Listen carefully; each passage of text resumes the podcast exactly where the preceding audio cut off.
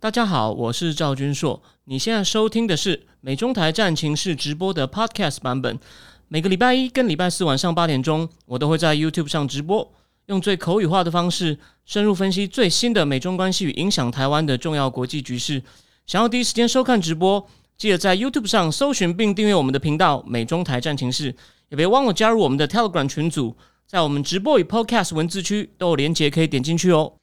好的，各位正经智库的丁户，大家好，欢迎今天线上，我还有三位愿意在放假前一天来听。呃，虽然说知识含量很够，但其实蛮硬的东西哦。那个。我今天要讲的东西蛮多的哦，所以今天的分量呢，等于补上个月少掉的一次。我上个月那个，我我我上个月其实讲的东西没有急迫性，但是我觉得第一次有美国国家安全会议的这个文件解密，所以我挑了几个重要的东西。但那些东西呢，因为已经发生了，所以它没有急迫性，虽然它有一定的重要性，让大家看一看哦，美国这个这种政府高层的机密文件是长什么样子。好，但那次有些东西讲比较少。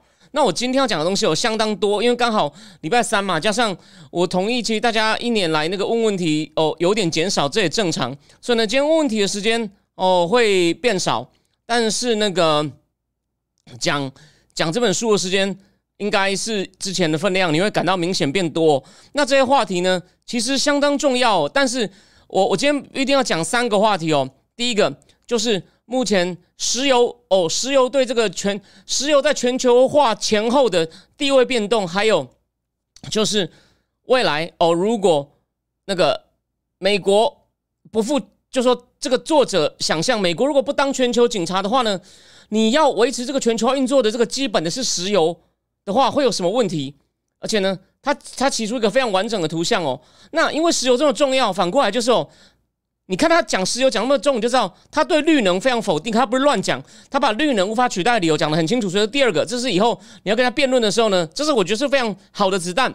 到第三个，再来制造业在后全球化时代的变动呢，我今天可能只讲一部分。为什么？但我今天讲的东西也是很重要的基本资料。然后呢，我可能会明天或后天呢，我写成书面。为什么呢？它对于将来这个全球化的制造业会分三块。哦，它有非常有意思的观察。它这个东西呢是一个架构。我虽然针对一些具体的细节，可能现在对不上，真的错。可是呢，它这个架构是帮助你把很多问题放进去看待的一个非常，我觉得非常有意思的架构。你听我这样讲，可能有点就是有点模糊。但你等下听我讲完细节哦，你就知道。但跟我上一次讲的东西呢，还是有关联。所以呢，这本书它有一个一贯的架构，这点我觉得很重要，而且呢很清楚。你听完以后呢，你都有一些。自己独立判断思考的能力，好吗？好，那我们就直接开始了。因为今天这个，我看我现在八点零二分，我觉得我们今天这个东西呢，可能至少会讲到九点十分。然后呢，再因为今天问题不多，再进行我们的 Q&A 时间，好吗？好，那。这个呢，我们就要讲他这次他这章讲的呃能源这章，然后呢，还有就是制造业那章。那我其实还看完了他讲这个所谓的这个原材料，他原材料讲了十五种金属，我那个实在是那实在是太细，我可能到时候用书面的挑一些重点。那个那个你用看的看完一次，你一定也你会学到一点东西。他也还是一样有架构，这是他厉害的地方。但是那个我就挑重点写好吗？我就说明一下，我本来连那个原材料也要讲，可是后来我觉得呃这个太细了，这样效果会不好。我可能就挑重点，到时候用书面的写给各位。好，我最后提醒一下哦，他知识非常广博，而且呢不讲理论，也不讲注脚，可是他能把很多很繁杂知识整合在一个架构里面，就是他厉害的地方。你看一次哦，一般人真的会陷在他的细节里面，有时候连我都会，所以呢。为什么我这本写完以后，我不但用讲了一次，有些必要东西我要写成书面，让你以后回去可以复习。就好像我这几天写这个三十六篇回顾，我回去看有些内容啊，我自己都觉得我自己帮自己，我自己写东西，我自己都需要复习。好，废话不多说，我们开始讲正题。哦，不过这边这边先讲一下哦，那个呃那个就说，如果你愿意帮我推荐给你朋友的话。记得哦，你现在这个特惠方案呢，是你现在定下去啊，你终身都可以每年九折，就是一一个月两千二时间。虽然我当然我不敢说我会做二十年，可是呢，再做个好几年，这个应该是会的。所以我好几年都可以每年两千二，也就是说呢，每个月不用两百五，每个月大概就两百二。OK，他愿意的话呢，希望能给我一个机会哦，你可以帮我推荐的话，谢谢。好，讲正题喽。那个第二，在有电力之前呢，为了应付工业革命后这个纺织工厂的需求呢，你知道，然后人一开始用什么呢？用精油，鲸鱼上面的油，因为呢，这个精油干净明亮，可以长时间燃烧，而且呢，易于放在适当的灯里面，而且呢，这个精油除了照明之外呢，还可以用来润滑机器。可是呢，精油的供给有限，所以那时候的人呢，尤其是英国人呢，就想到一些其他解决方法。第一个用煤，可是呢，煤很容易爆炸，于是呢，那个。那时候的人呢，就用就是一概一概以这种有段就是知识也在进步嘛，科应该说是技术方面知识在进步，所以呢，很快就找到啊，可以让煤以可以控制的方式燃烧，依需求来产生甲烷，然后用甲烷输送到路灯或输送到纺织厂，用管子输送甲烷到给路灯哦或或纺织厂来照明。那除了这个。这个东西以外呢，另外一个是用煤油，煤油没有爆炸的风险，而且呢不必靠近煤工业的地方，也不必安装基础设施，你只要有一个灯就行了，就很像你看一些那个历史剧啊，里面他们这个就点这个煤油灯有没有？那后来呢，到了一九一八五零年初呢，美国跟波兰哦同步这个算是发现了石油的应用哦之后呢，每个国家都紧紧守着自己的石油，当时法国有法国的石油公司，英国有所谓的英伊石油是指伊拉克，那美国有说到标准石油。那这些公司首要责任是呢，供应国内的燃料，因此呢，出口受到严格限制，跟今天完全不一样。外国产品被运往国内，每个国家都有自己的国内定价，这些隔离的价格系统经常哦价差超过三倍。美国人在国内生产他们所有需要的石油，因此呢，不需要跨越全球的上船船队。那价格呢，也几乎都定在底端。那所以呢，有了石油以后呢，帝国就不是为了胡椒而战了，以前为了这个。这个爪哇的胡椒啊，因为胡椒那时候是被高价单价商品，现在呢变成为石油而战，为什么呢？因为没有石油便无法打仗嘛。所以作者就举了个具具具具体的例子：日本于一九四二年占领爪哇，就是为了要占领荷兰的石油资源。美国在一九四四年无限制潜艇政策让日本陷入燃油短缺哦，所以日本人后来才抓狂哦。那德国从一九四二到四三呢，冬季对苏联。亚塞拜然的旧拜火教资产呢？哦，就是那边也有一些那种算伊朗裔的拜火教资产的绝望追求的伊朗，他说对拜亚塞拜然油田很有兴趣哦。那后来呢？到第二次世界大战结束，美国终结帝国时代时呢，也终结了管理帝国时代石油流通系统的帝国经济结构。就我刚刚讲的，各国自己的石油公司供自己用，价格不一样。那为什么美国要这样做呢？毕竟第一个原因是，如果英国不再拥有波斯石油，伦敦将减损对全球影响力，就是换美国当老大了。那更重要的原因就是呢，推动美国大部分战略考量的是以经济交换安全的贸易。哦，这个我们上一次已经有讲过。你看它这个架构的一些元素又来一次哈，因为美国遏制苏联就 contain containment 的虽然盟友，美国必须经济成长跟通路购买这些盟友。就我前面讲过。只要你愿意站在前线，哦，站站在美国前面对抗苏联，哦，围堵苏联的扩张，哦，那美国呢就让你有经济成长跟通路，但不是每个国家做到。这个呢，在我今天最后我会做一些总评论，因为全球研究经济成长哦，不是空谈一些数据哦，哦，我我我研究过发展中国家，研究很，所以呢，我最后会补一些我独家的东西，不是我我综合很别人的东西，然后呢精炼哦，虽然原始的资料不是我的，可是呢，我最后我会我还会。不但讲他的，还有另外那个叫《金融时报》的 Rana Faruhar 的那本书的第一章，其实就是最重要的架构，后面只是细节。它的架构跟他的很不一样。我等一下会做一个综合评论哦，我相信这对你一定有价值。所以今天可能光这部分就讲一个半小时，然后再花十五分钟回答一下问题，好吗？好，那那个，那你要以经济成长跟通路来购买或贿赂这些盟友呢，需要有燃料。那现在已经不再是荷兰石油、英国石油、法国石油，哦，只有全球石油，哦，美国海军保证可以取得任何原油都可以交易给买家。那之前以前呢，互相隔离不同的定价模型，现在都崩解成一个单一的全球价格，只根据这个石油的距离，还有特定油田的化学效应，比如说比较重啊、比较轻啊、比较纯啊、比较杂哦，而略有不同。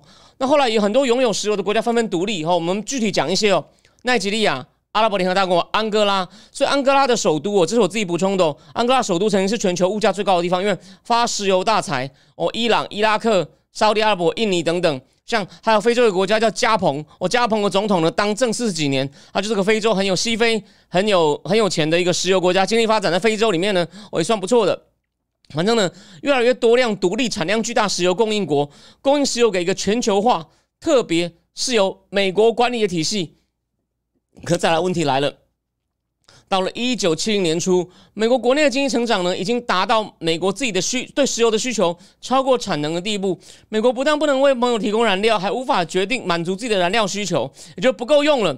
说这是跟金金本位毁掉一样的问题，就是成功促成更多使用。哦，美国建构体系呢，促成越多人加进来用石油了，那进而促成更多成功。用了石油以后呢，经济成长再促成更用更多石油，最终导致失败。哦，就跟。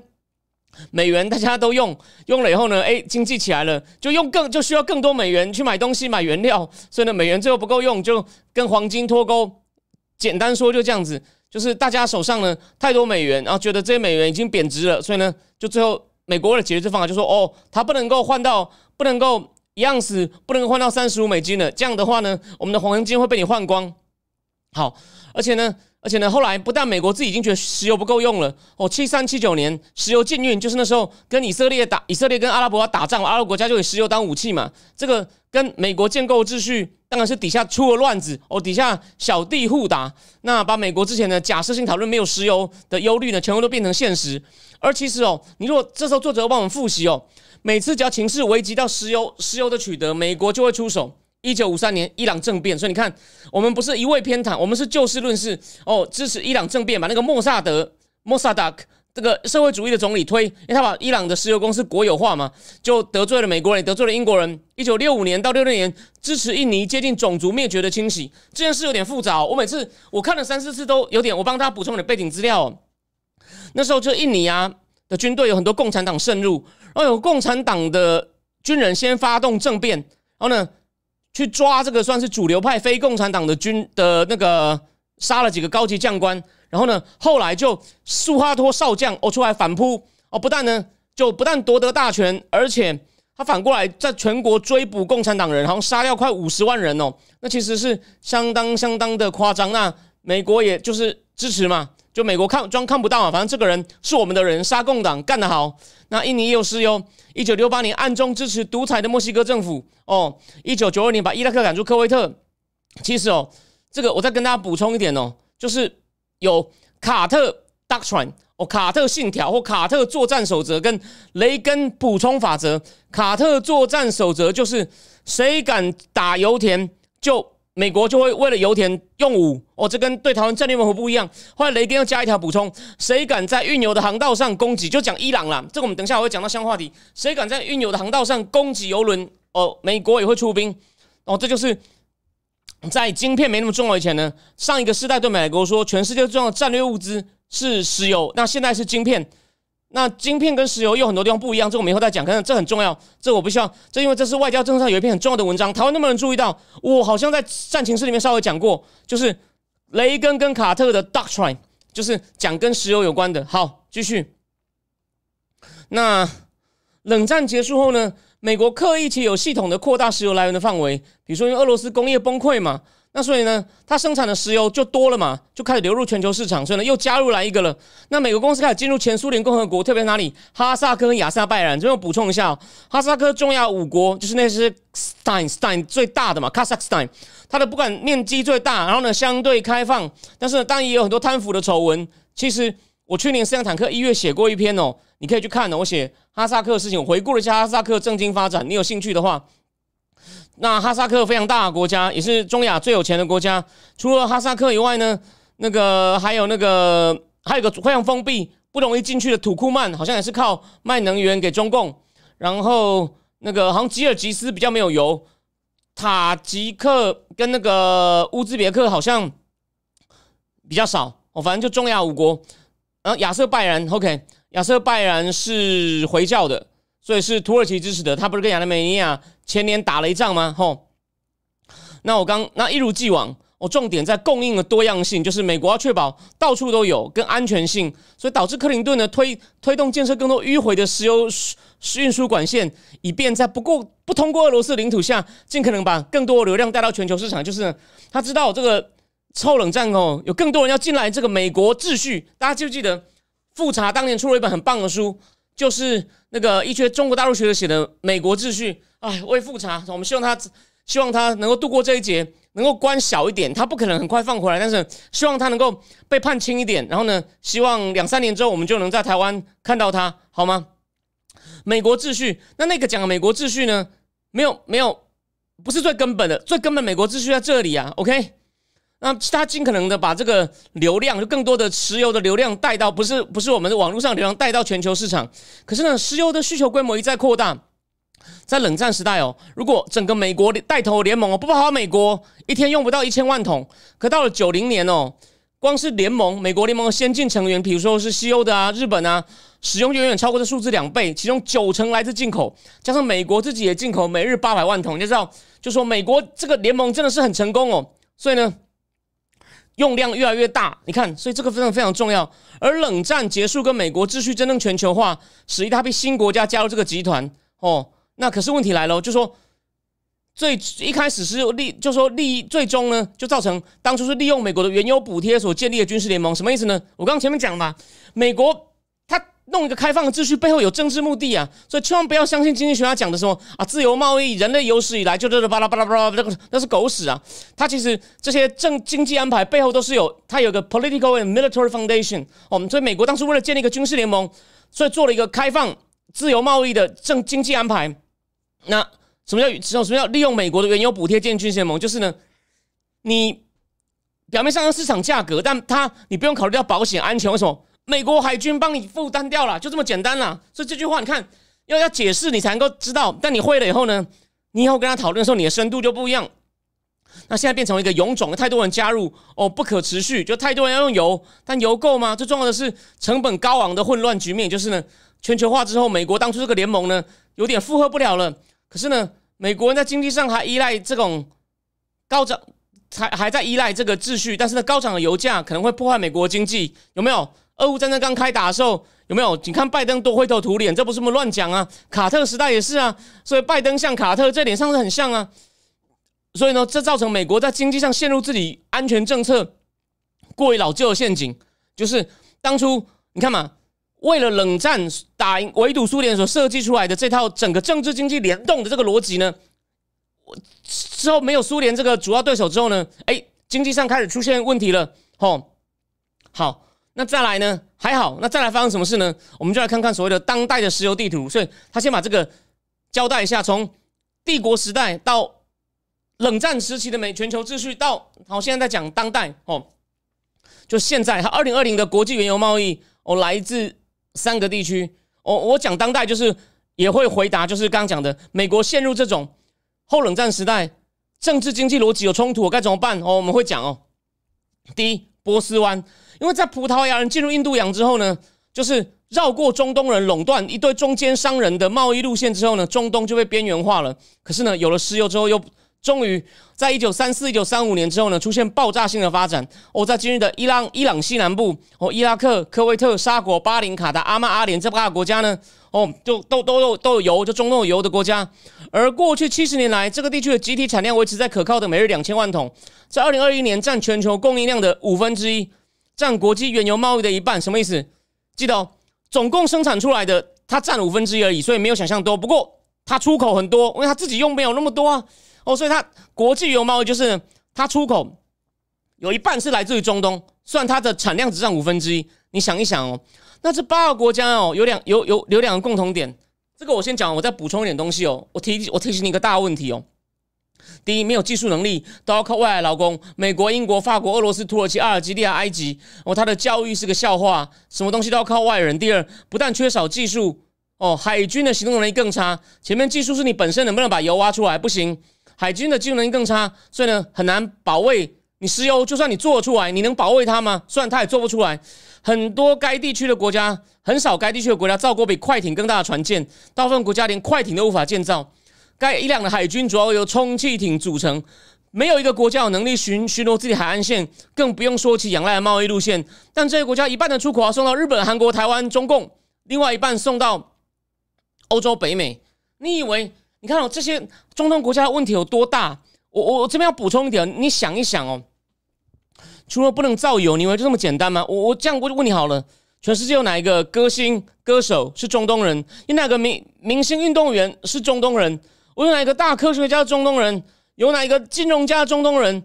哦，一定要从小就到怪我有啦。那个之前 Pinko 那个投资长 Larian 哦是伊朗人，可是呢好像是伊朗伊朗出生，可是。他们自己本土，虽然我常常骂中共，可中共本土其实人才还不少，有没有？那么想过这些中东国家那么多国家，那么多回教教派弄来弄去，不是应该竞争，应该就会人才辈出吗？结果我刚刚讲的各方面嘛，金融、科学、体育，你看军事上也是，连海军弱的要死，都是靠美国养。这然后每天只有就是你你觉得这样你不觉得很丢脸吗？你有没有想过为什么？这个当然中东的大问这个这个问题的深层研究，我之后有机会再跟各位讲哦。当然这种极端伊斯兰的坏处呢，我有一次加开的这个中东直播，你有兴趣的人哦，可以去看一下，可以去看一下好吗？好，我们继续哦。那没有这些，就说没有这些石油，美国秩序可能无法存在。但换过来说。到底谁靠谁啊？没有美国的保护，这些国家根本就无法生存，好吗？所以啊，哦，所以说你们你们也好不到哪里去啊。而且那些东西也不是你们造出来，不像晶片是我们想办法造出来，你们呢连挖都挖不出来。你看这多丢脸呢！虽然说他在你那里，那那也是老天的旨意，而不是晶片是台湾的工程师学会美国的技术跟知识哦，美国日本技术知识，但是哦我们把它用了，我们把它用的青出于蓝更胜于蓝，有没有？所以呢？就中断问题真的很大哦。好，继续。那第二个呢是苏联，波斯湾之后，这苏联在苏联的这个时代的第一波石油出口中呢，俄罗斯人不但关注他们已已已有的管道，而且还关注他们的他们的国内的石油基础设施所能允许的出口量。哦，透过油管出口到他们以前的卫星国，其中一个叫德国统一后的一部分。哦，这是然后呢？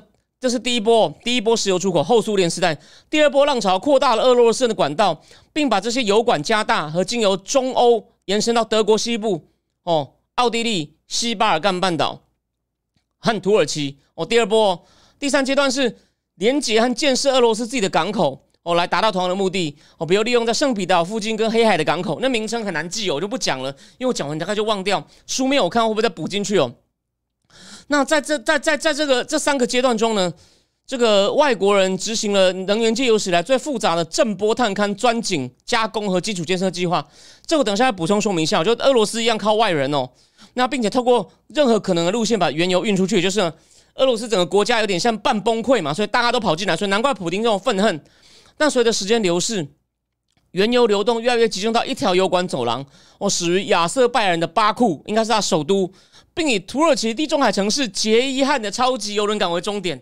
杰伊汉就是那个之前出现那个募款争议那个那个家伙，我忘了他的名字。杰伊汉那个有没有？那边不是有个台湾中心？没有错，就是那个台湾中心。OK，好。那这所有的路线的共同点是什么呢？他们都流向欧亚大陆的欧洲边陲地带。请看哦，其实我们现代世界的这个发源点呢，其实是西欧的一小块偏僻的地方哦。你看啊，英国啊、法国啊，甚至西班牙，最早西班牙、葡萄牙的航海大发现嘛。那英国、法国、西班牙、葡萄牙是不是都在很边陲啊？那我提醒你一下哦，我们这个当代的东西啊，表面看好像是美式的，其实呢都根植于欧洲哦。会计、复式会计有借方贷方，这是从意大利、意大利。的大学发明的，哦，我们我们的为什么那个什么，然后我们的婚礼呀，穿的样子哦，基本上也是西方的。那这些交响乐啊，文艺复兴时期啊，那些东西哦，难道不是吗？音乐啊，哦，体育奥林匹克啊，这些东西真的是很全面哦。大学制度有没有？大学的制度还有什么？当然，现代的科学技术，从伽利略，我只举个例子，我才跟你讲，现代就是很奇怪，欧洲大陆边陲地带呢，他们呢，还有他们的军事科技，欧洲各国互打那个大炮，大炮，那个大炮呢，其实以前有一阵子有一个争论，就是说到底东方，哎，中国人也有些不错大炮，但是呢，有一个历史学家，他是研究东方历史，他叫欧阳泰，他是意大利人，中文名叫欧阳泰。我这边补充一点，他就提醒一件事哦，他说，一定是西方的炮大炮技术比较好，因为西方的技师都会被各国聘去用。就没有东方的技师被西方人聘去，OK？欧阳泰有一本书叫《火药史》，其实写的非常好哦。有兴趣你可以自己看，是中文书，那个知识很细哦。那个东西我也只能够讲给你听。如果你真的要的话，我可以考虑，因为我我对那方面我说我军事方我比较不懂，我比较难评论，但是我可以把重点挑出来给你，好吗？可是呢，这个欧亚大陆的边陲地带，俄罗斯的油啊都是往这个欧亚大陆的边陲地带流。可是问题是啊，欧洲在人口上已经达到顶峰了，但是呢？市场在饱和，因此呢，在第四个阶阶段，就是后来还有第四个阶段哦，就是比较接近哦。欧洲把新的油管基础建设向东输送到太平洋，与然后可是呢，这个路上呢有些永冻层啊，有山脉啊，哦，反正和距离有关的问题层出不穷。可是俄罗斯从来不被规模所吓倒，就是我可以弄更大，哦，我石油已经出口更多了，但是我的第四阶段出口更多。反正到了二零二一年呢，已经有两条油管的主要，一定有两条油管的主要路线在营运，就是往东边，哦，一条是。很长很贵，在经济上很有问题的管道，从西伯利亚西部延伸到日本海的一个俄罗斯的叫做纳霍德卡港，德卡港。另外一条是较短的支线，哦，把原油呢送到哪里呢？中共的大庆油田。